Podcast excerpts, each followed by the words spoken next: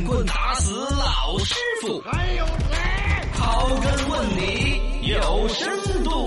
死我也不说。说你为什么要家暴？哎，我这你本来就在暴力，这个我我有点暴力了，我有点暴力。来，今天的话题说到家暴呢，首先其实不能嘻哈大笑，这是我们节目习惯的这个气场。嗯最近出个新闻，其实还多痛心的嘛，就是福建南平有一个姐大姐呀、叫家暴头骨开裂，哎呀，昏迷六十天我的天哪！啊！你像两口子打架，手那么重。嗯，你包括之前不是正好最近刚判了那个案子，后来都说不要过分解读呢，怕引起某种东西不舒服。嗯，就是杭州那个家庭纠纷，啊然后杀妻案那个呢，就不细说了嘛，嘎。对对对反正家暴这种事情呢，一则从传统观念里边总觉得两口子的事儿，嗯床头吵了床尾和。现代文明时代，其实大家维护自己的权利，包括在婚姻里边的双方。嗯然后呢，尤其家暴这种事情，它就不是家务事，是一个违法的行为。嗯人民日报发了一个微博，详细的解读了这东西，而且里边提到了一个问题，就是潜在到家暴者有哪些特征？嗯其实大家可以对号入座一下，你会发现你也是个家暴者的家。自己也是啊，哎，每个人其实都有一些潜在的问题嘛，心理上的东西嘛哦，，大家把它防微杜渐嘛，我是是这个研究初衷。对对对，你说说这个家暴离我们有多远多近？看看啊，呃，其实是很近的，而且说实话，数据有时候你不统计不知道，统计出来多吓人的。嗯，世卫组织说的是，全球每三名女性就有一人曾经遭受过家庭暴力，三个里边就有一个。那我们成都还，嘎，我们成都五个没一个吧，十个有没有一个？而且男的还被打了一些。但他这个全球呢，估计也是有那种重男轻女的那种，肯定嘛，嗯包括了有一些国家，他就极度的重男轻女，对类似于像比如说什么阿拉伯一些国家啊，对呀，也包括了像泰国还不是一样的，有有些国家都有这种情况。嗯但这种情况下，我们成都是为全世界人民是扳回了一局的呀 对。我们成都的男女平等我们中国的男女平等真的要走在前面。但就在这种情况下，你知道，其实国内统计的数据，嗯我们嘻哈打笑的，因为城市里边，因为成都其实男女平等做的比较好，对城市做的比较好但在偏远农村、山区嗯，是呃，家暴还是比较比较普遍的。二零一六年三月份，我们中国出的这个反家暴法，然后到二零一九年这中间三年时间，嗯涉命案的就有九百四十二起家暴直接是命案，啊。你这个有点多及性命嘎哎呦，家暴里面主要指向几种嘛？第一种肯定是身体上的暴力，嗯比如说扇耳光啊、用脚踢啊、嗯推搡啊，你啷个嘛？你啷个嘛？你啷个嘛？这是懂口不动啊扣的嘛，就就就弄后两声，有可能就推搡、啊推推搡搡之间就打起来了然后用凶器攻击的，这就是身体暴力。嗯这种身体暴力来说，造成伤害是居多，都是这种打出来的。没错，第二种精神暴力，其实嗯这种是最常见的，啊，也不太怎么用。比如说言辞的威胁，对对对，呃，诽谤、辱骂。嗯，展示凶器，哎呀。就拿个水果刀在那儿，也晃一不知道是削水果就做什么威胁你嘛。威胁、嗯。嘲讽、侮辱嗯。我觉得这个来说，女的也有一些这种家庭暴力吧。哦，比如说，这你看人家罗小刚，哎，你看人家罗小刚哈，人家下班又提个菠萝回来，你是隔壁老王是吗？反正这对对对，老婆有这种。有的有那种不会言做人语上面的不给面子嘛，就总把别人的老公的好处说对出来，还当着外人说你，对呀、嗯。然后言辞的威胁啊，这些，哎呀，就不说细说了，说着大家马上要对号入座。然后性暴力，这是最为隐蔽的，因为两嗯口子床子被窝里边那点事儿也不好拿出来说。是，但其实长长久久的是吗？其实它形成了某种，比如谁强势谁弱势，啊持续的这种欺负或者说暴力行为，对对对包括强迫的发生行为，甚至还有强迫与与他人发生时这个行为，很诡异的一些心理。然后就经济控制也大家平常少有想到，嗯对，就是控制受害者的财产决定权或使用权。嗯，那那种大哥没有烟钱 感觉我们很普遍的啊，是不是嘛？你发现没有嘛？家庭暴力如果说把经济控制这种多了不说。十分之一的被经济控制是有吧？按照人民日报的口径来说，这就有点算了呀。那有点底气了就，啊，你就哎呀你有什么底气？我操，来看一下潜在的家暴者，人民日报提出来的有十三个这种特征。嗯这是英国的一个专家叫马丁·赫伯尔特。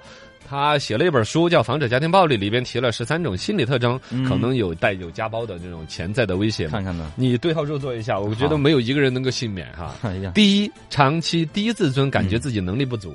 他越自卑吧，他越在老婆啊、家人面前找某种存在感。嗯有很多那种嘛，外面是个窝囊废，对家里面打老婆一套一套的，对对对啊，有那种。第二，有孤立感，缺乏社会支持。也是没有价值嘛。哦，反正他总在伴侣身上去找这种东西，就是找补了。嗯，第三，缺乏社交技巧和自我肯定也。是情商不够哦，。第四，有精神病史，这就不说了。对第五，有酒精和药物滥用，喝酒喝多了，哦，如果那种醉鬼是新闻啦、电影儿里面也最多的第六，控制能力薄弱，存在其他反社会行为。无法控制自己的行为哦。第七，这个比较普遍，嗯占有欲和嫉妒心很强，总是啊怀疑自己被遗弃。对对对对对啊怀，疑就有点冯远征那个电影里边不要和陌生人说话对，。看你跟个男的站在一起，他就受不了。哦，本身来说哈，领域感和占有欲，这是人类从原始社会开始都有。对但有的多，有的少。嗯第二，你自我能不能够约束，不至于到影响夫妻的基本和谐到。达变态的还有人家的基本的生活嘛，对人家就你我跟你说，男的哈有一定的比例，比如说两口子开车到农家乐去迷路了，嗯。要问一个路，这个女的如果摇开车窗来问一下外边另外一个男的，男的啊，另外这个开车的这个主这个男的老公。